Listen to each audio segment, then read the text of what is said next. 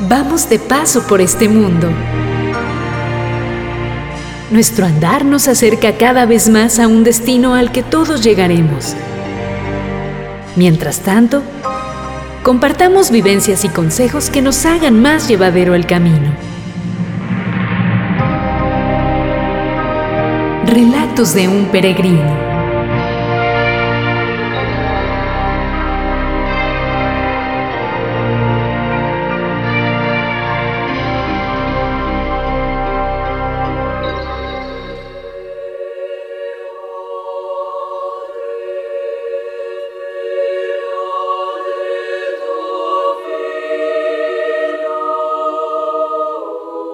Bienvenidos a una nueva emisión de esto que lleva por nombre Relatos de un Peregrino. Les saluda un servidor Juan Carlos Castorena, quien acompaña al titular de este espacio, Paco Briones. ¿Qué tal, Paco? ¿Cómo estás? Pues eh, muy bien, Juan Carlos. Muy, este, muy buenas tardes a ti y a, todos nuestros radioescuchas. Seguimos en este, en este itinerario de, avance eh, en los tiempos litúrgicos, en los tiempos de la iglesia y pues, mm, pues ya con las, con las novedades que vemos al, a nivel mundial como local, particularmente por alguna razón, pues se ha desatado bastante fuerte la, la violencia, eh, muy cercano aquí a Aguascalientes, por lo que hemos escuchado en las noticias de nuestro estado vecino Zacatecas, otra parte de México, y pues lo que está en boca de todos, ¿verdad? La parte internacional de los conflictos ahí en, en, Europa, en Europa Central, entre Rusia, Ucrania y bueno, las demás naciones que están ahí involucradas. Entonces, pues son signos que de repente se van, se van presentando y yo me atrevería a decir, bueno, me atrevería a decir, perdón, pues nada es por, por casualidad, hay siempre detrás de todo ello un plan, un plan divino que Dios permite que suceda y pues no dejaría de ser más que una llamada de atención. Estamos cercanos a la cuaresma y como que eh, hay que poner especial atención a estos signos, a estos signos de los, de los tiempos, particularmente que ha sido ahora muy, muy violento, ¿no? Entonces, hay que recordar que venimos de una pandemia, pues la angustia, la enfermedad, eh, estuvo privando en ese tiempo y pues ahora la parte de la violencia. Entonces, pues está interesante lo que se está presentando y no en el interés, en un sentido de morbo de por qué se da, sino interesante en el sentido de que qué puedo hacer yo en mi vida y pues creo que no aparentemente, pues más bien es un llamado muy fuerte, para algunos a lo mejor puede ser una apariencia de que es tiempo de cambiar. Así es, aunque pues a lo mejor algunos mm, se sienten demasiado ajenos a estos conflictos, ¿no? Sí, en realidad pues sí, o sea, sería la parte de, involucrarse uno.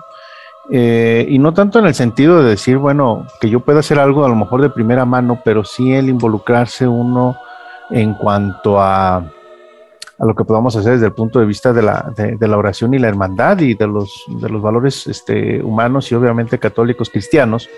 Y que bueno, ya lo reflexionaremos en una, en una parte de lo que vamos a platicar el día de hoy de la, de la cuaresma, porque ya el próximo miércoles, no hay que olvidar, ya iniciamos con el miércoles de ceniza y pues este gran itinerario de 40 días para prepararnos a la fiesta central y el sentido de toda nuestra iglesia, que es pues eh, los, días, los días santos, la, pasión, muerte y resurrección de nuestro Señor Jesucristo, que de ahí viene todo el fundamento de nuestra fe, como dijera San Pablo, ¿verdad? Si, si Cristo no hubiera resucitado, van a sería nuestra fe, y posterior a ello, 50 días después, el tiempo de Pentecostés, donde viene pues ya eh, la presencia del Espíritu Santo a ratificar la iglesia, conformada eh, por Cristo en la persona de Pedro, con esa declaración de que Él es la piedra y sobre esta piedra eh, se fundamenta la, iglesia y ya salida como iglesia universal, ya como cónclave de todos los, eh, de todos los apóstoles a proclamar la palabra de Dios con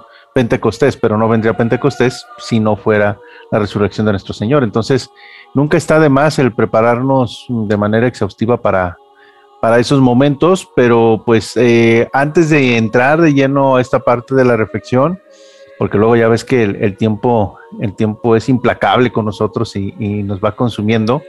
Eh, quiero aprovechar para mandar un, par de saludos, a, en este caso a nuestro eh, radioescucha Manuel, que se quedó con algunas inquietudes y a través del WhatsApp nos hacía ahí partícipes de ello.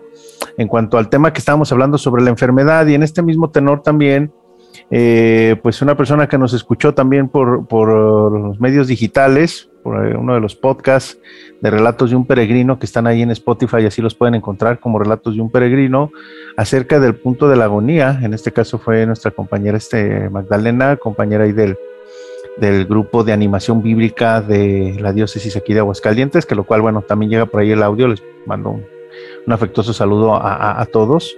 Este, sobre la parte de la agonía, eh, ¿cuáles son los consejos que podríamos dar al respecto? Ya ahora que vemos esa parte de la, de la, de la enfermedad, eh, qué nos sugiere la iglesia al respecto cuando ya estamos en ese punto en particular. Y lo que ya decía también el, señor Manuel, en el sentido de ahondar un poco más en el detalle de la enfermedad en los niños que recién nacen, este, y que uno, eh, ya viéndolo desde otra perspectiva, que es lo que vamos a tratar el día de hoy, eh, en esta primera parte, este, la perspectiva de, pues, ¿por qué, nacen, ¿por qué nacen así? ¿Cuál sería el sentido propio? y hacer esa reflexión en particular de ese pasaje que decíamos del ciego de nacimiento, donde los apóstoles decían la pregunta a Jesús, eh, pues quién cometió un mal, ¿verdad? Si sus padres o él, para que esta persona naciera de esa manera y la, la respuesta contundente de Dios en la persona de nuestro Señor Jesucristo es para que se manifieste la gloria de Dios. Entonces vamos a, a, vislumbrar un poquito más en ese, en ese versículo y daremos algunos consejos para este, nuestra compañera Magda que nos hacía la pregunta, bueno, ¿qué pasa en la agonía? ¿Qué, podemos sugerir este, con todo ello? Y claro, por supuesto, eh, ya ves que la, la, ocasión anterior, pues eh, nos quedamos platicando todavía un poquito más fuera del aire. Nuestros oyentes no, no, no, no les toca esa parte de tertulia, pero a veces casi estamos armando un segundo programa. Eh, recuerdo también, Juan Carlos, te quedaste con ahí algunas inquietudes. Entonces, ¿cómo ves si pues abordamos esta primera media hora con estos con estos temas. Pues adelante y pues qué bueno que la, gente se está manifestando, está manifestando sus inquietudes y pues ellos son los que mandan a final de cuentas. Así es, sí, efectivamente, porque este programa pues es para, este, para, pues para todos, ¿verdad? Eh, obviamente igual la invitación es para nuestros radioescuchas aquí de, de Calvillo, este, que nos manden sus, mensajes. Eh, pero ya poco a poco eh, con esta participación, pues con gusto estamos en la mejor disposición de, apoyarles. Recuerden que los mensajes los podemos recibir al, número telefónico 482. 124 3646, lo, lo vuelvo a, repetir, el 482 124 3646 puede ser a través de un mensaje de texto de WhatsApp o de estos servicios de, este, de, mensajería que, hay de, común y con gusto, con gusto ahí lo, verificamos. Entonces, pues eh, partiríamos primero eh, con el comentario de nuestra compañera este, Magda que nos decía eh, dar una, una, orientación en qué hacer en caso de que un enfermo estuviera en riesgo de morir. Hay ciertas sugerencias que dicen, por ejemplo, que cuando alguien está muriendo en riesgo de muerte, pues debemos de tener el, eh, debemos el, tenemos, perdón, el deber de recordarle que se arrepienta de sus pecados, ¿sí? Y hasta cierto punto, pues no dar falsas esperanzas, eh, que se vaya a poner bien cuando, pues en realidad igualmente, pues no, no podría, este, no podría ser así, ¿no? Este, y más que nada, más bien aprovechar ese tiempo para la parte de reconciliación, de reconciliación con Dios. Eh, un punto por demás interesante porque al final de cuentas no estamos acostumbrados a lidiar con ello, o sea, el ser humano en sí mismo ha buscado, pues, eh, hasta cierto punto postergar o alargar esa, ese gran compromiso que tenemos con la, con la muerte, pero no en el sentido de la muerte como un personaje, como el enemigo propio del cristiano, sino como una trascendencia a una vida y por qué no a una vida mejor. Pero cuando ponemos esta parte de una vida mejor, a veces no siempre es para todos, ¿no? Y ese es el punto. Cuando está esta parte de agonía es cuando ya se empieza a rasgar ese velo, ese velo entre ambos, eh, eh, entre esta trascendencia, entre esta vida terrenal y lo que nos espera ya frente a Dios. Y es cuando viene ya la preocupación, ¿no? a mí me ha tocado pues escuchar anécdotas de, personas que ya cuando están en esta parte de la agonía o ya cercano a la muerte que dicen ya, ya, lo siento cerca, o sea, ya viene esa parte ese sentimiento, eh, pues a cualquier persona que ven le dicen, este, ora por mí, pide por mí, ora por mí, necesito tu oración, ¿verdad? Algo están viendo en ese balance de lo que espera que dices, híjole, necesito el apoyo de los demás. Como alguien también puede estar en esa parte de tranquilidad. Ahí el sentido de que nos dicen, y efectivamente dice este, dice Magda en, su comentario, dice, es que si alguien está muriendo en riesgo de muerte, tenemos el deber de recordarle que se arrepienta de sus pecados. Y ese es el gran compromiso que nosotros tenemos como cristianos. Sabemos que Dios es justicia y es misericordia, pero apelamos a la misericordia de Dios y Él en el último momento espera eh, esa parte de arrepentimiento por parte de nosotros. ¿sí? Claro, hay otra segunda parte que es la justicia de Dios que si yo me arrepiento de mis pecados, pues yo debo también dar cuenta de las consecuencias de ello, ¿no? Y es el clásico ejemplo de que si yo rompo un vidrio, por ejemplo, bueno, pues al dueño del vidrio voy y le pido disculpas, le pido perdón, y en su misericordia me dice, está bien, ¿no? Pero se me cuela el aire a mi casa, ¿no? Entonces, pues, ¿qué vamos a hacer? O sea, claro, ya no te reclamo, ¿no? Ya no te exijo esa parte de, oye, ¿por qué lo rompiste y demás, y etcétera pero la parte de que se me cuela el aire a mi casa, pues eso no, se remedia con palabras, ¿no?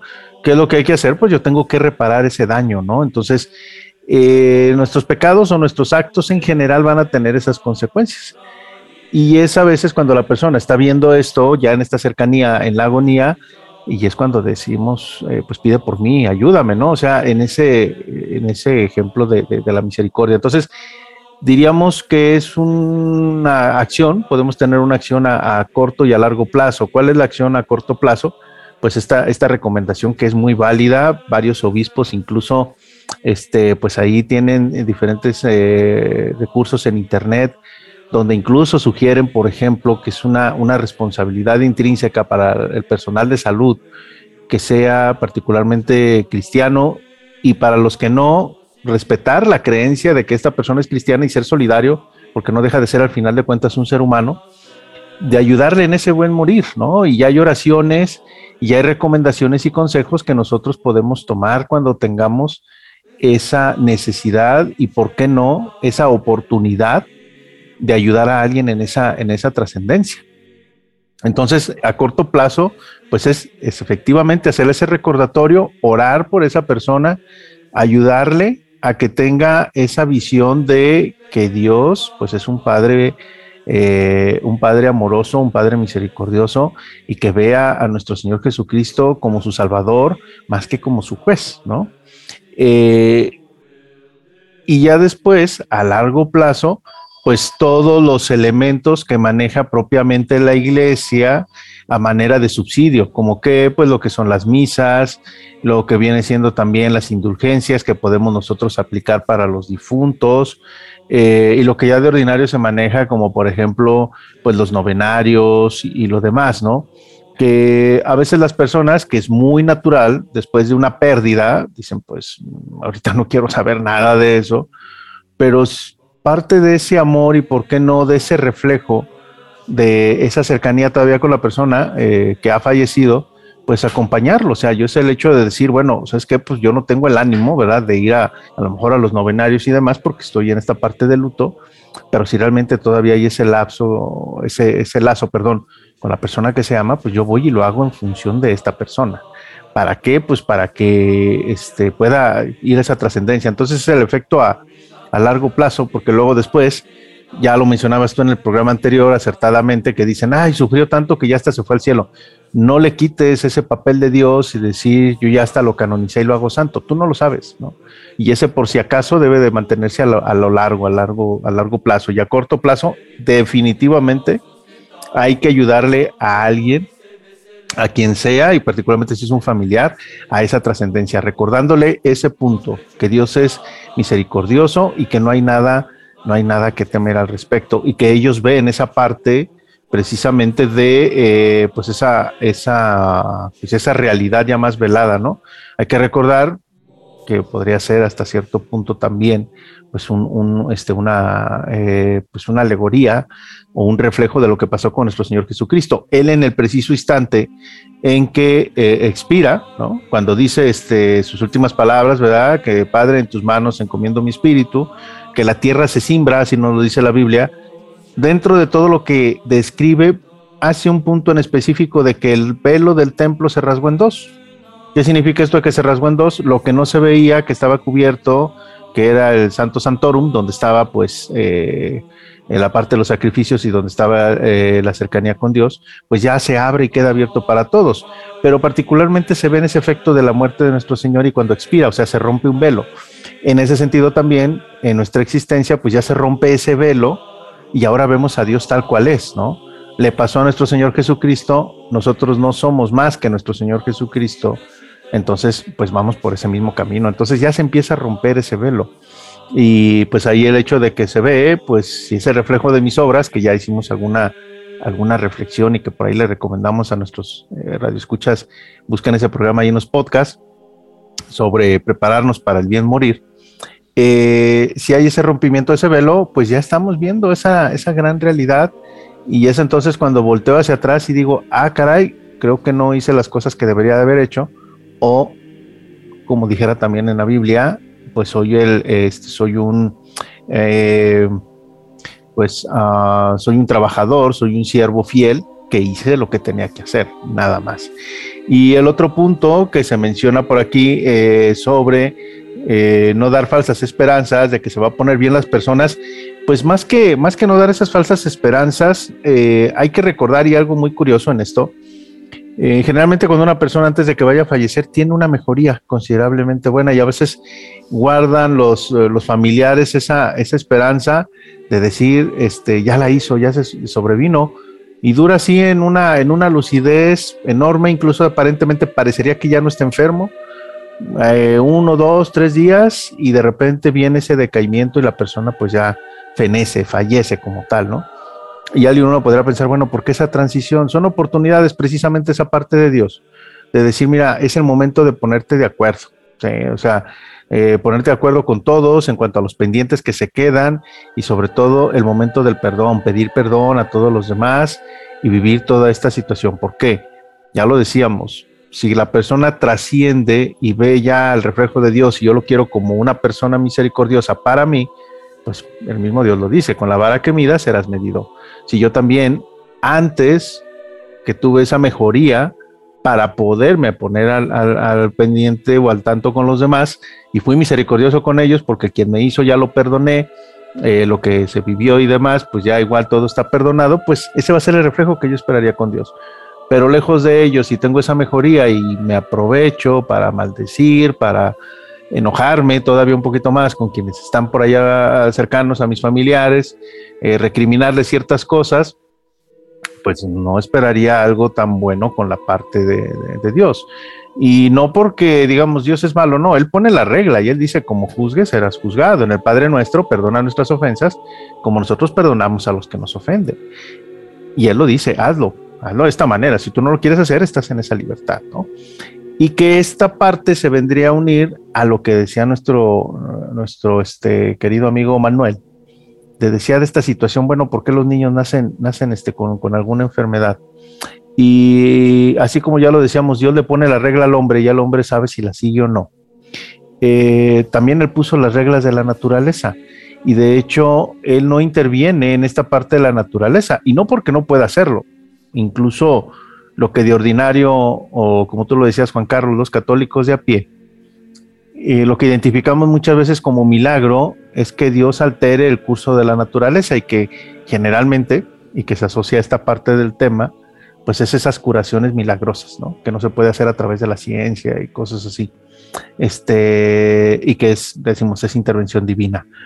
Pero de ahí más algún otro milagro que no sea de esa índole, pues no lo consideramos así, cuando en realidad tenemos de milagros mil y un cosas. Ya el simple hecho de despertar y poder respirar y tener un trabajo, este, tener a la familia cerca, eh, tener la salud, por ejemplo, este, tener un día más para hacer el bien a los demás y abonarle a mi salvación, ya es un milagro en sí mismo, pero si no vemos ahí esa alteración este, en la naturaleza, a veces eh, pues subestimamos el, el, poder, el poder de Dios. Pero bueno, retomando esta parte con respecto a lo de los niños, hay que recordar que Dios le dio la potestad al ser humano de que se reprodujera. De hecho, así lo dice, ¿no? Al, principio en el Génesis, este, sean fecundos, reproduzcanse y sometan la tierra. Pero en este sometimiento, en el sentido de administración. Entonces, ¿qué es lo que hace Dios? Le da la potestad al ser humano de la naturaleza, pero primero le dice, reproduzcanse y después sometan a la tierra. O sea, las leyes naturales están al servicio del ser humano. Viene la caída, viene la entrada de la enfermedad a través de la influencia del demonio por la voluntad del hombre. ¿Y qué sucede? Ya lo decíamos en el programa anterior, la tierra que, era mi que estaba administrado por mí, pues ya le doy cabida también al, al demonio y viene a alterar las leyes humanas, las leyes naturales, perdón.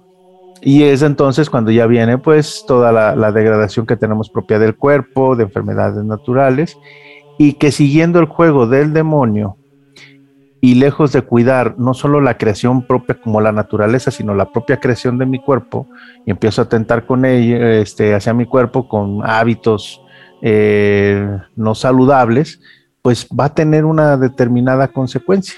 Entonces, eh, a la pregunta de los apóstoles que le decían a, Cristo, este, pues quién, quién pecó, ¿verdad? Para que este, para que este naciera así. Es una consecuencia del punto de vista del hombre. O sea, está la regla natural de que según mis comportamientos se va a heredar determinados rasgos. Y es una regla natural. Y Dios puede obviamente intervenir y cambiar esa regla natural, pero no lo hace. ¿Por qué? Porque respeta ante todo la libertad del hombre. El hombre tiene la libertad de salvarse o condenarse y al ser el responsable desde ese momento en que le dice Dios, somete la creación, pues es el responsable de la administración.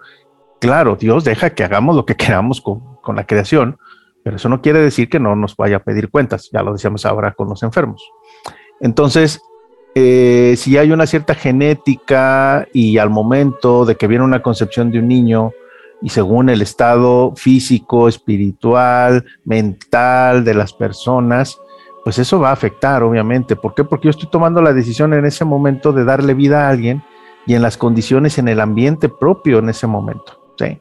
Hay que recordar que Dios no predestina a las personas, no va a decir, ah, bueno, está en esta situación, mando a tal o cual persona. No, el compromiso de Dios al momento de decirle al hombre, reproduzcanse, obviamente es decir, ¿sabes qué? Yo voy a ayudar en esa situación. Cuando tú, en tu responsabilidad, digas, voy a concebir una nueva vida, Dios da el soplo divino.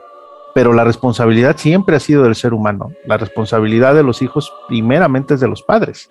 Entonces, ¿Qué implica la responsabilidad de los padres? No solamente educarlos, sino la manera incluso en cómo vamos a hacer todo el ambiente para que el niño venga. ¿sí? Entonces, es esa parte y la concepción que hacían los apóstoles de que quién ha pecado. Más que quién ha pecado es la consecuencia propia de qué ley natural yo he alterado. Dios no la altera, yo sí en mi libertad, ¿no? Y si yo hago abuso de una droga determinada o demás, pues a la larga puede traer consecuencias, afectaciones en información genética, que eso a su vez va para una persona, ¿no? En este caso, pues a un niño que puede nacer o que incluso llega, llega a nacer, ¿no? Entonces, ahí entran mil y un cosas propia de una naturaleza dañada y de una consecuencia de los actos del ser humano.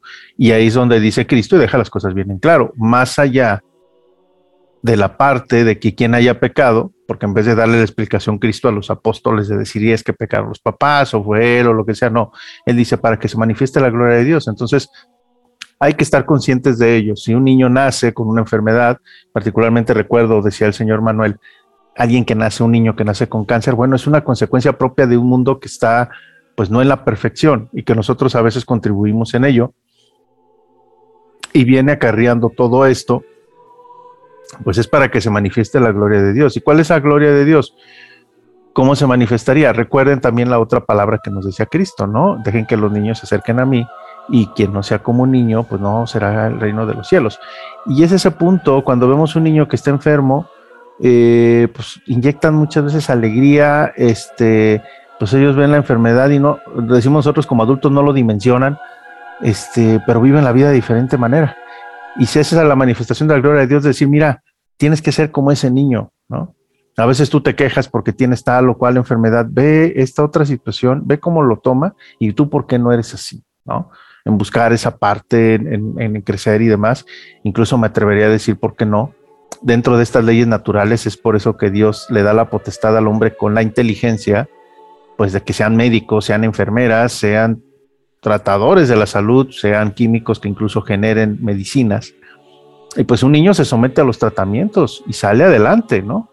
Y uno como adulto dice, yo no me quiero tratar una enfermedad, ¿no? Pues sé como un niño, sé como ese niño, ¿no? Entonces son esos reflejos, esos destellos de que dice Dios, bueno, mira, el hombre, la naturaleza ya dañada, tomaron sus consecuencias, pero aún así sobre esto, esto es lo que debes de ver, la manifestación de mi gloria, cómo es este niño y cuántos niños no nos pueden dar un testimonio de vida de cómo salir adelante, ¿no? Y bueno, esto lo hemos visto incluso en algunos, en algunos programas de televisión, cuando toman particularmente personas con, estas características, niños particularmente que dan su testimonio eh, en televisión y tú lo dices y dices, bueno, eh, a lo mejor les falta una mano, les faltan sus piernas, tienen algún retraso mental y sin embargo sacan una carrera universitaria y salen adelante y volteamos y decimos todos nosotros que sí tenemos nuestras facultades completas, no pueden ni terminar la primaria o la secundaria y a veces dices no es tanto por capacidad, sino por cuestión de actitud, ¿no? Y son esos llamados de Dios de decir, mira, aquí está mi gloria, o sea, tú tienes también las capacidades que esta persona, incluso más, aprovechalas, no las dejes perder y no las, este, no las hagas a un lado, ¿no? Esto sería pues una, explicación eh, con base a lo que se mencionaba de estas personas que pues nacen con, alguna, con alguna enfermedad y al tener este reflejo, como decía Dios, para que se manifieste la gloria de Dios en la persona de nuestro Señor Jesucristo, pues no dejan de ser al final de cuentas personas especiales que siempre van a tener un testimonio de vida para ayudar a crecer, a crecer a los, a los demás y los que estamos cerca, pues aprender aprender, no de ellos, pero bueno, de ellos en parte, pero también, también con ellos, que la vida pues es, es, muy valiosa y a todos en general que no les ha tocado vivir alguna situación así cercana, pues cuidarse, cuidarse de la salud porque lo que yo haga invariablemente trae consecuencias y no puedo esperarme yo a decir, ¿sabes qué? Pues hasta que Dios me llame a cuentas, ¿no? Porque en ese inter, si yo formo una familia, por ahí puede surgir, surgir algo. De ahí la, la razón de ser muy, muy cuidadosos en nuestras acciones porque va a traer consecuencias. Y lo vuelvo a reiterar, no porque Dios lo permita, digo, al final de cuentas es por mi propia libertad y Dios en sí mismo respeta, respeta mi libertad y las leyes naturales de la creación que está sometida al ser humano. Entonces, bueno, ahí estaría la, la, la situación. Y claro, habrá sus intervenciones extraordinarias de Dios en su naturaleza, Él sabe por qué lo hace, pero en el común, cuando no vemos esa parte de milagros, sería esa la situación que, se presentaría. Esa sería la, reflexión a, grandes rasgos que podríamos hacer para estas dos preguntas que nos hicieron nuestros radioescuchas. Es muy interesante y pues también me viene a la mente cómo somos los seres humanos de inconformes, ¿no? Que muchas veces eh, así que reclamamos por algo que nos falta pero nunca tomamos en cuenta lo que sí tenemos. Sí, fíjate, eso siempre, eso siempre va, a ser, eh, porque el ser humano está en esa, en esa búsqueda de tener esa plenitud, eh, de estar siempre completo, de estar siempre lleno, pero infortunadamente no identificamos que en esa plenitud va a estar, va a estar en Dios, ¿no? Y es como cuando decían, este, por ahí ahorita me recuerdo una anécdota de que decían que el demonio dentro de esta parte del, del, ser humano es, es buena manera como un cuento, dice, pues vamos a esconder la felicidad, ¿verdad? Para que el hombre sea un infeliz en la tierra. Y muchos decían, y los demonios ahí que querían quedar bien con, con el mayor, pues ¿dónde lo escondemos, verdad? Ah, ya en el fondo del mar, ah, no, ya sé acá, no sé allá. Y dicen, no, no, pues bola de sonsos, no le hagan así. Escóndanlo en su corazón, dentro de su corazón, ¿no? Ahí, ahí donde menos va a buscar. ¿No? Entonces, es en esa parte, como tú lo mencionas, Juan Carlos, se busca, o sea, e, esa, es buscar esa plenitud y lo buscamos hacia afuera, no estamos conformes, pero a veces porque no hacemos esa este, introspección y decir, pues ahí está, ¿no? ¿Y qué es lo que está en la esencia? Pues lo que me une a Dios, ya lo decíamos, los padres este, conciben, engendran, pero Dios da el soplo divino, ¿sí? Porque ese fue el compromiso cuando les dijo, reproduzcanse, pues yo les voy a ayudar en dar ese soplo divino. Entonces es la conexión que tenemos con Dios cuando yo expiro se va mi alma, ¿no? Y se va esa esencia. Entonces Dios está en mi interior y mi cuerpo llega a ser el templo de Dios. Y ahí es donde no lo, no lo encontramos. Y mucho de esa inconformidad es precisamente porque no tenemos esa, esa visión muy clara. Así es, y con esta reflexión eh, pues nos vamos a hacer un corte, ¿no? Así es, pues vamos a hacer una pequeña pausa, ya se nos ha este, ido esta media hora, cumplimos con esa promesa a nuestros radioescuchas y regresando, pues precisamente con base en ello, de buscar esa, esa plenitud, son los llamados de cuaresma, que ya haremos una reflexión al respecto. Muy bien, en un momento continuamos. Calvillo FM, una estación muy nuestra. XHSCCH FM 101.3 MHz.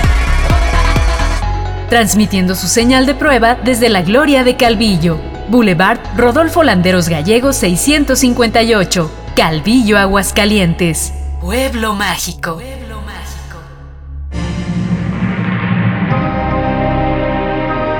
Relatos de un peregrino.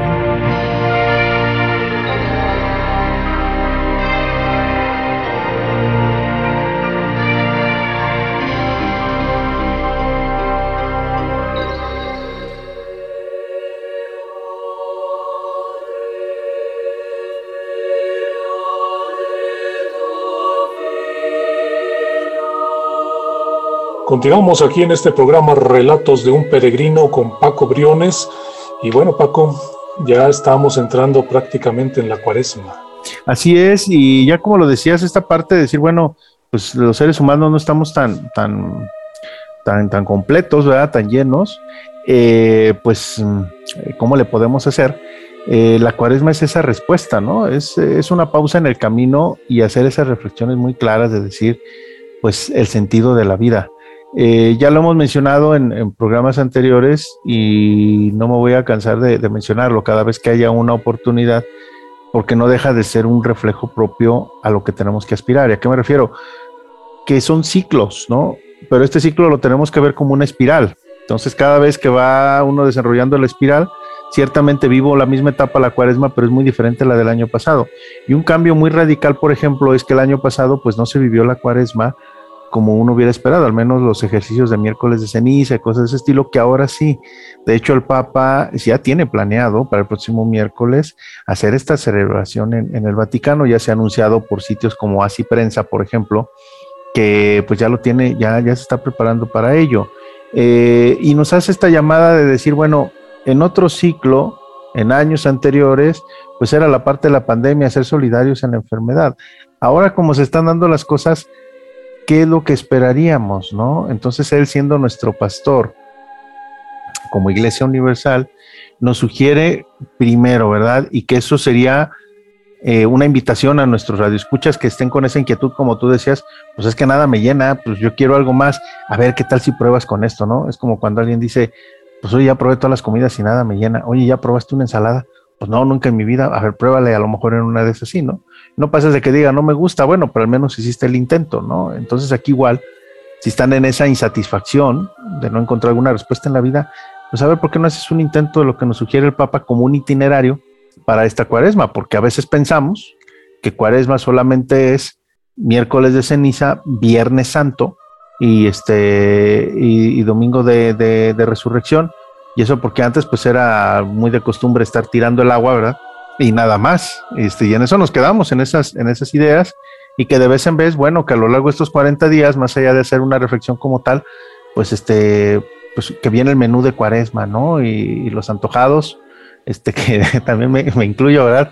Pues ya ver, ya va a haber pipián con tortitas de camarón y las, las habas y las lentejas y, y todo lo del pescado, ¿no? Todo lo, todos los productos del mar.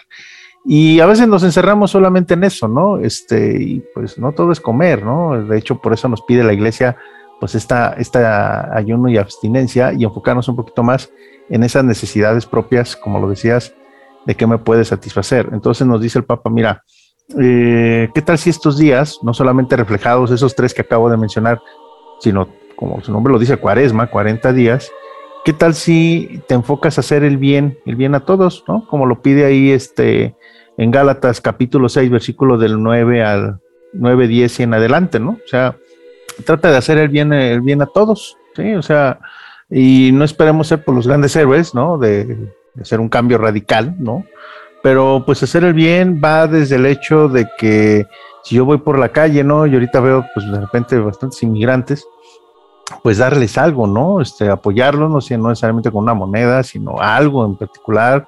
Este, hoy me tocó precisamente ver unos, unos inmigrantes y, ni siquiera decían, oiga, dame dinero, ¿no? Decían, deme algo para comer, ¿no? O deme algo de comer, o sea, si es una moneda, bueno, ¿no? Pero me voy a escuchar muy rudo con lo que voy a decir, ¿verdad? Pero no porque le dé una moneda, ya con eso va a comer, o sea, no, no, no puedes comer metal.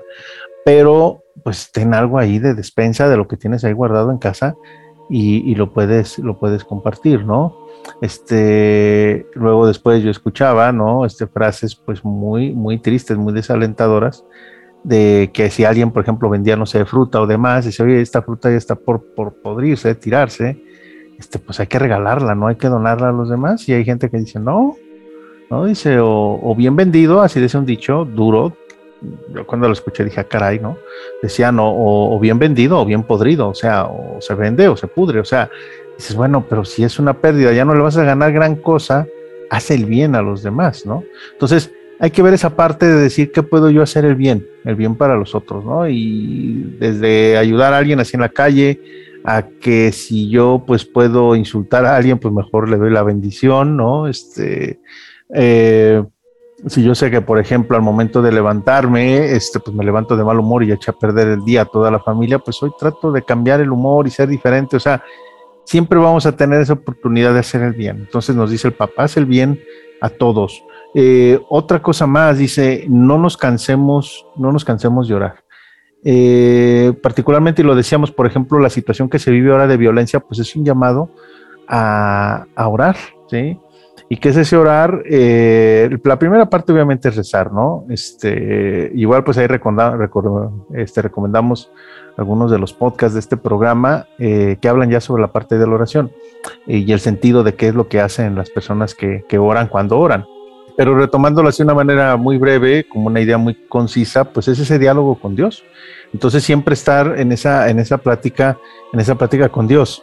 Y Dios se manifiesta en el silencio infortunadamente pues no estamos acostumbrados nosotros al silencio, el mismo mundo pues nos da, nos da mucho ruido, nos da muchas cosas en que distraernos y no nos ensimismamos en el, en el silencio. Entonces, eh, hasta el simple hecho, el orar es un, este, antes de dormir, pues hoy no prendo la televisión, simplemente me quedo en silencio en mi cuarto, ya en, mi cama, ya por, descansar y hacer un examen de conciencia, qué tanto bien he hecho y si realmente, si Cristo hubiera estado a mi lado, pues eh, hubiera estado orgulloso de todas las acciones que hice a lo largo del día. Es un examen de conciencia muy simple, ¿no? Y cuando tú dices, híjole, creo que no, porque si él pidió esto, yo hice lo contrario, si él pidió esto, yo hice lo contrario. Y ya con el simple hecho de decir, ¿sabes qué, Dios mío, perdóname? Ya es esa parte de oración, ya estamos dando esos primeros pasos. Entonces no solo es el hecho de decir, ay, como que hoy se me antoja, hago ese ejercicio de oración y después no. Es muy enfático lo que dice el Papa y basándose en el Evangelio de Lucas capítulo 18, versículo 1, en todo momento. O sea, siempre hace esa conciencia, siempre, siempre, siempre, siempre. Porque luego nos hace la reflexión el Papa según, eh, y según Isaías, el profeta Isaías capítulo 7, versículo 9, que sin Dios no hay estabilidad. Y el gran problema con los seres humanos es que nos pensamos que nos basamos a nosotros mismos, eh, nos bastamos, perdón, a nosotros mismos en este mundo, ¿no? Y nos dice el Papa, esa es una ilusión peligrosa. Escuchaba hace días una, una reflexión muy interesante en que si no, no estamos claros en esta vida, podemos caer en, en, los extremos, y es esa parte que dice el Papa, es una ilusión muy peligrosa, caer en esos extremos. ¿A qué me refiero en esta parte de los extremos? Por ejemplo, dejarle todo a Dios, ¿no?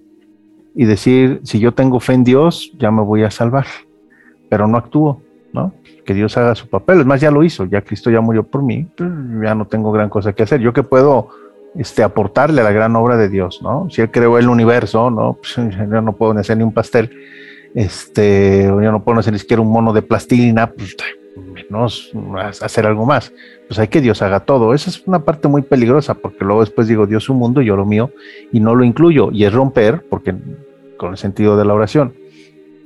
Y el otro punto es lo contrario, ¿no? Dejar a Dios también igual fuera en la vida, pero si no, pues, yo no necesito de Dios para salvarme yo solo, ¿no?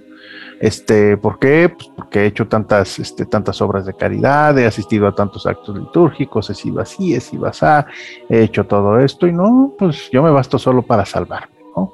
Este, entonces, si caemos en esos dos sentidos de que solamente el hombre por el hombre y dejas a un lado a Dios o le dejas toda la obra a Dios sin involucrarte tú, ese es el problema que dice el Papa. Esa es una ilusión peligrosa. Dios, dice, dice el Papa, sin Dios no hay estabilidad. O sea, con Dios hay estabilidad. Isaías capítulo 7, versículo 9. Entonces, debemos de llegar a ese justo medio. Y este momento de la cuaresma es el punto particular de decir cómo anda mi vida. Es como cuando llevamos el carro a la alineación y el balanceo. ¿sí? Invariablemente pues tarde que temprano se le acaban las llantas, ¿no? Cuando se le hace el cambio de llantas, lo que te dicen, vamos a alinearlo y balancearlo. Y se acaban las llantas que en el camino. Nosotros ya llevaremos un kilometraje, veamos cómo andan nuestras llantas espirituales, por decirlo así, y si ya necesitamos esa alineación y balanceo. A lo mejor me estoy balanceando solamente a decir que todo lo haga Dios y yo no me cuido, no, yo no lo hago, o yo lo hago todo y Dios lo dejo, lo dejo a un lado, ¿no? Este, y me venía ahorita a la mente, por eso dije de, que yo no me cuido. Es como las personas que dicen, ¿sabes qué? Este, pues que Dios, Dios me protege, ¿no? Pero no por eso yo no me cuido, aunque haya pandemia, pues yo no me cuido porque como Dios me protege no me voy a enfermar. Oye, no, espérate, o sea, tampoco, ¿no? Como el simple hecho de decir, ¿sabes qué? Pues para mí Dios no, no, no interviene y si yo hago todo esto, pues yo no me voy a enfermar, ¿no? O sea, no, hay que tener ese justo, ese justo medio, que es esa, esa alineación y ese balanceo. Y es lo que nos pide, es lo que nos pide el Papa como estas eh, primeras tres, tres actividades, ¿sí? hacer el bien a todos, eh, que no nos cansemos de orar, tener ese diálogo con Dios y evitar pensar que nos bastamos a nosotros mismos. ¿no? Es una ilusión peligrosa. Y el otro punto también, dejarle, ¿por qué no?, todo a Dios y que Él resuelva todo en mi vida y no hacerme responsable de, mis actos también es muy, muy peligroso. Debemos de guardar ese equilibrio. Como dijera eh, una máxima de San Agustín, ¿no? Este, aquel que te creó, este, eh, te creó sin, sin tu ayuda, no puede salvarte sin tu ayuda. O sea, Dios, pues, ya lo decíamos, los padres tienen la libertad, eh, conciben al Hijo, Dios da el soplo divino, ahí está, pero ya después cuando dice Dios, regresas para conmigo, pero necesito de tu ayuda para que regreses para conmigo, ¿no? Entonces, aquel que te creó sin tu ayuda no puede salvarte también sin tu ayuda. Entonces, ese buscar ese equilibrio, ser conscientes de esa gran realidad. Esa es la primera parte que nos sugiere, nos sugiere el Papa para vivir esta cuaresma. Pues me parecen muy interesantes estas reflexiones y el también ser conscientes de que, pues ahora sí que nosotros tenemos que, que hacer ciertas cosas y que necesitamos, mm, pues no solamente a Dios, sino también a los demás. Sí, y fíjate que esta es una gran, una gran dimensión, buscando precisamente material de este año, eh, pues viendo ya, como decíamos, la cercanía de la, de la fecha, eh, hay un, eh, pues hay unos recursos de los salesianos. ¿Quiénes son los salesianos? Son las personas que siguen eh, las enseñanzas de San Juan Bosco y San Juan Bosco estaba muy cercano a los, a los, a, los jóvenes, tenía él visiones de cómo el, demonio pues les eh, planteaba muchas tentaciones a los jóvenes para que se olvidaran de Dios. Casualmente, pues bueno, San Juan Bosco ya hace bastantes años que murió, pero sigue habiendo todavía esa necesidad de los jóvenes de una respuesta, de un modelo a seguir, y el mundo es el que es primero presto en darles ese ejemplo. Y, eh, y me atrevo a decirlo así, pues es un ejemplo de perdición.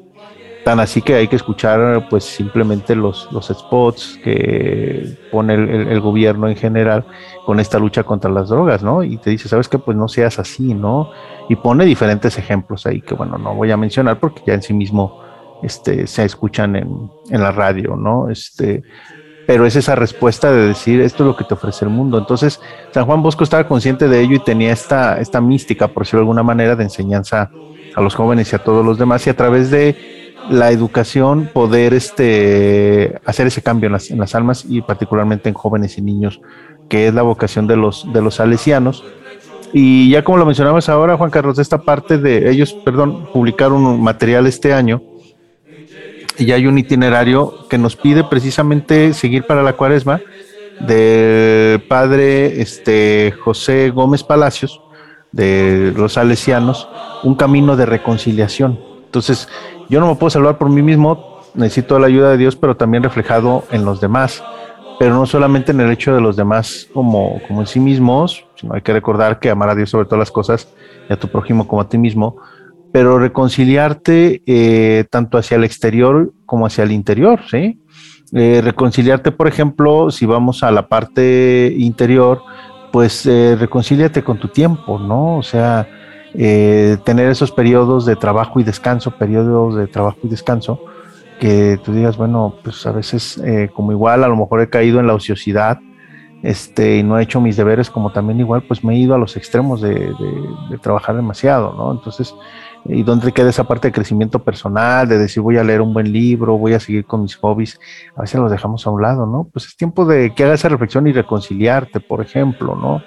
Eh, reconciliarte este, con la amabilidad también, ¿no? Este, y entonces pensar y decir, ok, este, pues, ¿qué voy a hacer en este, este con, la, con, la, amabilidad? ¿Cómo andamos, no? En ese sentido, soy un cascarrabias que de todo el que me diga buenos días y yo le responda, ¿verdad? Pues que tienen de buenos, ¿verdad? Y cosas así, bueno, ¿cómo andamos, no?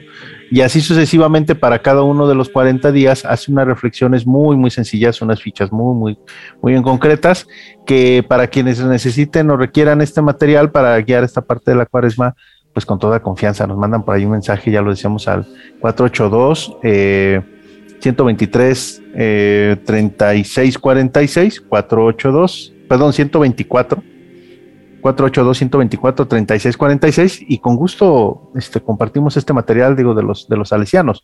Pero este es un medio que busca precisamente como tú lo decías en esa necesidad de, guiarnos y ser conscientes, pero claro, hasta el simple hecho de decir, este, pues quiero pedir perdón, pues cómo le hago, ¿verdad? Si está para pedir perdón a Dios, pues hay cinco pasos para una buena confesión, cuanto y más para todo lo que lleva nuestra vida y no solamente son las relaciones personales, sino como ya lo decía, aquí toda, pues hay todo un itinerario, son tarjetas, están en, archivos PDF para que si alguien los quiere imprimir lo pueda hacer o lo pueda consultar en su teléfono este, muy concretas, muy puntuales, donde nos presenta la palabra de Dios, reflejado a la reconciliación que se pide, ya lo decía hace un instante, pues la reconciliación con la amabilidad, con el tiempo, por ejemplo, eh, la reconciliación con el esfuerzo, ¿no? ¿Cuántos de nosotros decimos, oye, pues me esfuerzo, me esfuerzo y no da frutos? Bueno, este, y lo encomendaste a Dios, haz conciencia de esto, ¿por qué? Porque en la Biblia así lo dice, y ya nos hace hacer ese match y decir, bueno, vamos a probar, ¿no? Vamos a hacer esta cuaresma diferente y veamos esta parte de reconciliación. Y lo decíamos con esa mística de San Juan Bosco que dice, mira, todos andamos buscando respuestas, pero no siempre el mundo te va a dar, te va a dar la mejor respuesta. Y mencionaba esta parte también unido a la segunda parte del mensaje del Papa, porque nos pide también eh, eh, en este tiempo para esta cuaresma, nos dice el Papa, mira, siembra y cosecha, ¿sí? Entonces, con la mística de San Juan Bosco estos ejercicios salesianos, pues ¿por qué no los practicamos? Practícalos, ¿no? Siémbralos. Y quién sabe, a lo mejor esa respuesta que andas buscando en tu vida la vas a, la vas este, a, cosechar, ¿no? Pero si no haces el esfuerzo de eh, cosecharlo, pues cómo sabes, este, perdón, de sembrarlo, cómo sabes lo que vayas a, cosechar, ¿no? Eh, viene otra vez ese llamado de que no nos cansemos de hacer el bien y sobre todo no rendirnos, ¿no? No esperemos que la cosecha sea un cambio, este, un cambio de un día para otro, ¿no? Se toma, se toma su tiempo, ¿no? Y dentro de estas leyes de la naturaleza, este, pues viene esa, creo que eso es como una anécdota, un cuento, un cuento japonés o chino. Bueno, no cuento chino, ¿verdad? Como dice, me estás contando cuentos chinos, ¿verdad? No, no en ese sentido, sino con un poquito más de seriedad de cómo crece el bambú, ¿no? Y creo que dicen los expertos, siembras una semilla de bambú eh, y pues no sale nada. Y pasan varios años y ahí está enterrada la semilla y cuando menos esperas sale y crece enormidades, ¿no? Dices, uy, pues tardó como 20 o 30 años en crecer, ¿no? Pues más bien estaba enraizando y estaba ahí dentro de la tierra y al final viene la parte de los frutos, pero durante 10, 15 o 20 años no se vio nada y después ya en un tiempo pues quedan estas grandes ramas, estas ramas de bambú. En ese símil, en nuestra vida es algo similar, o sea, eh, en el itinerario propio que nos propone eh, como lo mencionaba este, el padre José, José Gómez Palacios, eh, de los salesianos, pues ve sembrando en esta parte, ¿no? Y particularmente a mí me llamó la atención y por eso lo sugiero, porque es esa cuestión de reconciliarte. casualmente por los tiempos que ya decíamos. ¿De dónde viene la violencia? ¿De dónde viene todo esto que estamos viviendo ahora? Pues de que no hay reconciliación, de que no hay ese amor, de que no hay esa eh, pues hermandad hacia los demás. La violencia que busca, pues la violencia busca arrebatarte algo que en justicia es tuyo, ¿no? Y cuando hay esa reconciliación, sabes que lo tuyo es mío y lo mío es tuyo y a veces ni siquiera pensar en cosas materiales, ¿no? Este, pues hasta los problemas, ¿no? Si tú tienes una carencia y ahorita tú no tienes que comer, ese problema también es mío. Y si yo sí tengo cómo solucionártelo adelante, es cuando decía Cristo también, el que tenga dos túnicas, pues regale una, ¿no? Y el que tenga dos cosas, pues que de, este, que de más, ¿no? Y es esa parte, lo vuelvo a reiterar, la esencia del Evangelio de la reconciliación, que nos hace mucha falta ahora por esos tiempos que, bueno, ya más de un noticiero, eh, más de un canal de comunicación, hemos escuchado de la violencia interna en nuestro México como la violencia externa eh, a nivel internacional en Europa.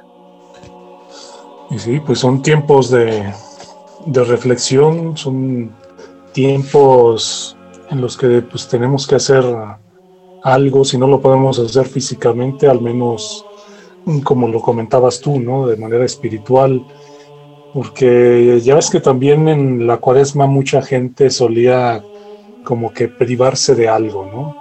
Entonces como que esto también es invitación a una actitud diferente, ¿no? Sí, eh, efectivamente, y, lo dices, bueno, privarse de algo, y es ese punto, a veces pensamos que con lo material es más que suficiente, ¿no? Ya con que yo me prive de no, no comer tal o cual comida o tal o cual cosa ya es más que suficiente, y lo hago por mero legalismo de cumplir, porque la iglesia sí lo dice, ¿no? pues abstente de comer y no comas carne. Y, hay gente que hasta dice, no, pues a mí la carne me gusta, pues, pues, me viene a bien, ¿no? Mejor, ¿no? Este, y es más, me encanta el pescado, ahora sí va a ver. No, este, no, no va en esa parte, en ese sentido. Era como cuando decíamos el apoyo y los subsidios, ¿no? Este, eh, ya en uno de los temas que, que habíamos tocado aquí en el espacio, y era que decíamos, pues es que es muy fácil dar dinero a veces, ¿no? Cuando en realidad lo que se necesita a veces es tiempo, es una mano caritativa, este, es un trabajo no remunerado que tú vayas y des un testimonio. Y eso es cuando dices, ay, si no tengo tiempo, no tengo ganas, estoy cansado. Y eso cuesta más que el dinero, ¿no? Entonces, igual, como tú lo acabas de decir, más allá de privarte de cosas materiales, es de privarte de aquellas cosas que no te dejen dar ese, eh, ese testimonio como cristiano que tanta falta hace en este momento.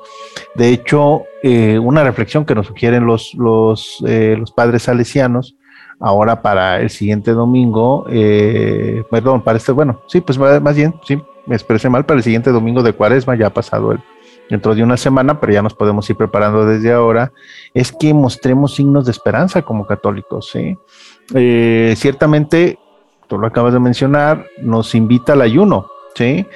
Pero ¿qué debe de ser ese ayuno? Más de privarte de hacer algo, de comer algo, es un ayuno de ese deseo de Dios, o sea, realmente reconocer esa necesidad, esa hambre que debemos de tener de Dios, ¿sí?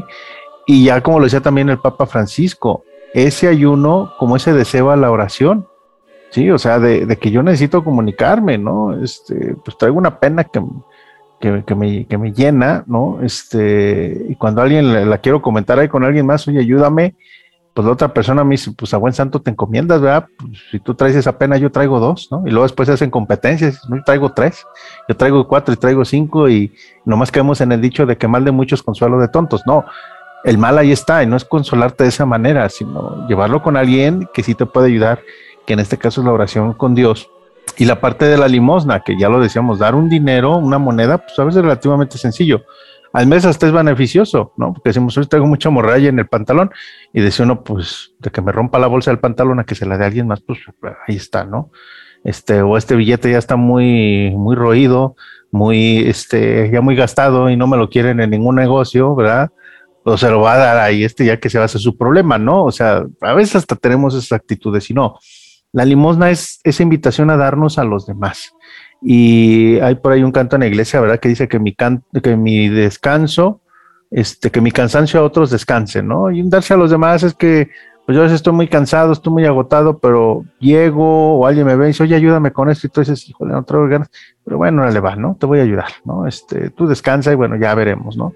Esos puntos finos que debería de ser un testimonio no solo en cuaresma, sino a lo largo de toda nuestra vida, pues para que la gente se le antoje, se le antoje ser este cristiano, cristiano católico y quienes lo son digan, pues lo quiero vivir, ¿no? Porque se ve que se vive de diferente manera.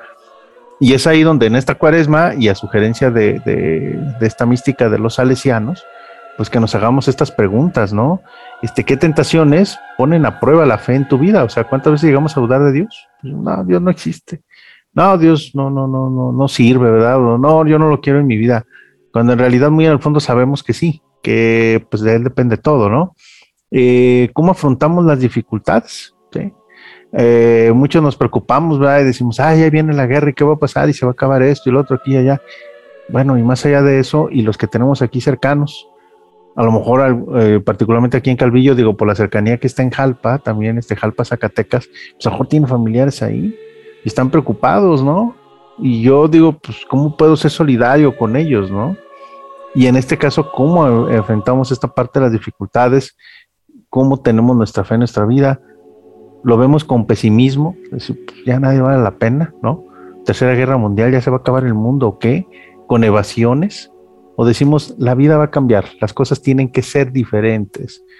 Todo pasa, menos Dios. Y teniendo nuestra fe firme en Dios, vamos a salir adelante. Y es más, mira, si todo aparece mal, yo voy a tratar de contrastar el bien, como dijera San Pablo, ¿no? Hay que dar bien por, este, por mal, ¿no? Esa es la invitación en este tiempo de, cuaresma y ser esa luz de, reflejo hacia los demás. Es decir, sí, las cosas pueden ser, pueden ser diferentes. Y pues ya redondeando la idea que nos que comentabas, Juan Carlos, eso de que hay gente que anda buscando hacia afuera y privarse de ciertas cosas, pues hay que privarse de todo eso malo que a veces lo tenemos muy arraigado y darnos la oportunidad de ser buenos y vivir como verdaderos, verdaderos cristianos. Esa es la invitación para esta, para esta cuaresma y pensar en eso que es de tentación para que yo no haga un cambio de vida radical. Y radical no en el sentido de que ya voy a dejar de serlo esto, hoy sí y anoche a la mañana no. Recuerden, ya lo decíamos, hay que, decía el Papa, sembrar y, eh, sembrar y cosechar y pues eh, no hay que rendirnos en esperar la cosecha. Entonces, un cambio radical en el sentido de que esto lo he estado haciendo por años, hoy deja de hacerlo uno o dos días, ¿no? Y, y haciendo los cambios o esta cosa que nunca había hecho, pues ahora lo voy a empezar a hacer, ¿no? Y ya cuando voy a empezar a ver esos, esos posibles eh, cosechas, como cuando alguien decía, tú traes algo, ¿no? Este, ¿qué mosco te picó? Decían de repente, decían los antiguos. Pues ya un cambio de vida, ¿no? Y el mejor momento, y por decirlo así de alguna manera, pues cuando podemos hacer el mejor de los pretextos, pues es ahora, ahora que comienza este tiempo de cuaresma y que es ese llamado, que se ha llamado para, para todos, hacer ese cambio y sobre todo ese punto de reconciliación con este itinerario que se nos sugiere para pues traer un alivio de que no todo no todo es violencia y no todo tiene por qué ser guerra o destrucción en nuestro México o en el mundo. Podemos sembrar nosotros también esperanza eh, en nuestro lugar donde estamos y que eso eventualmente pues llegue, llegue a trascender y por qué no pues cambiar el, cambiar el mundo, ¿no? Hay que ver de dónde nació la pandemia y por un alguien que tuvo un contagio, hay que ver todo lo que no se contagió y lo que vivimos ahora, pues alguien viviendo con buena actitud, viviendo realmente los valores cristianos, no hay que subestimar que pues también eso se contagie y que llegue a todas las partes, partes del mundo, pero nos falta eh, pues mucha inercia al respecto y cada cuaresma va a ser un llamado. Y en esta ocasión, con este plan del Papa y de nuestros padres salesianos, a la reconciliación, a cosechar haciendo el bien a los demás eh, y no perder la, comunicación y la oración, la oración con Dios y no rendirnos para su tiempo cosechar todo lo que sembremos y tener ese cuidado de que no nos bastamos nosotros solos para vivir en este mundo. Tenemos que tener ese equilibrio con Dios y con los demás. Pues muy, muy buena reflexión, Paco. Así que me quedo sin, sin más palabras que agregar son tiempos difíciles y creo que también esto está haciendo de esta cuaresma diferente a la de los años anteriores. Así es, y en especial porque eh, ya pues hacemos la reflexión fuera del aire, que pues muchos estamos ya esperando, ¿verdad? La parte de la fiesta, porque pues, se han suprimido varios eventos a lo largo de, estos días, bueno, de estos años, ya literal por lo de la, lo de la cuaresma, perdón, lo de la cuarentena. Este, pero también se han suprimido los, los eventos litúrgicos relacionados precisamente con la cuaresma, ¿no? Que ojalá y también tengamos ese despertar a esa necesidad de Dios y de darle ese, ese culto y ese reconocimiento que merece a través de los actos litúrgicos. Entonces, eh, pues que sea el mejor de los deseos para todos, de también decir, pues hay que vivir esta cuaresma diferente. Hay dos años que no la vivimos en plenitud como lo hubiéramos querido vivir o como lo vivíamos en otros años. Ahora sí, si todas las condiciones sanitarias se dan, pues si se va a dar para una fiesta que no se dé para todo esto, pues adelante y aprovechar la oportunidad, porque esta cuaresma ciertamente va a ser diferente, tanto por ese sentido y porque ahora hay un clima de violencia que pide un ya basta por todos los que podamos hacer algo en contra de la violencia y que ciertamente como cristianos estamos obligados a dar un testimonio y hacer la diferencia en el mundo en contra de la violencia. Lo dicho, muy buena reflexión Paco y pues ahora sí que el reloj nos está volteando a ver y nos está sacudiendo la manecilla diciéndonos que el tiempo ha terminado y sí, hay que actuar en consecuencia. ¿no? Así es, y no ser indiferentes a todas las necesidades que se están presentando en estos, en estos días. Y lo decíamos, ¿puede hacer una diferencia? Sí, por lo menos orar y al menos si hay violencia en el mundo, no seamos violentos en casa, en nuestros ambientes de trabajo, ni con nosotros mismos. Seamos moderados y, ¿por qué no?, hacer ese ejercicio de reconciliación. Lo reitero, quienes deseen por ahí los, las, reflexiones, se las podemos compartir los padres salesianos, avisándonos al número 482 124 3646 y todas sus sugerencias de temas. Con gusto aquí estaremos al pendiente de recibirlos. Agradecemos al señor, este, bueno, a nuestra compañera Magda, perdón, primero las damas, y a nuestro, este, nuestro amigo el señor Manuel por esas dos grandes inquietudes que tuvieron sobre el tema de la enfermedad. Si hay alguna otra, ya saben todos nuestros oyentes, con gusto, aquí los atendemos porque al final el programa es de ustedes. Así es. Bueno, Paco, nos escucharemos la próxima semana. Claro que sí. Hasta pronto. Vamos de paso por este mundo. Nuestro andar nos acerca cada vez más a un destino al que todos llegaremos. Mientras tanto, compartamos vivencias y consejos que nos hagan más llevadero el camino. Relatos de un peregrino.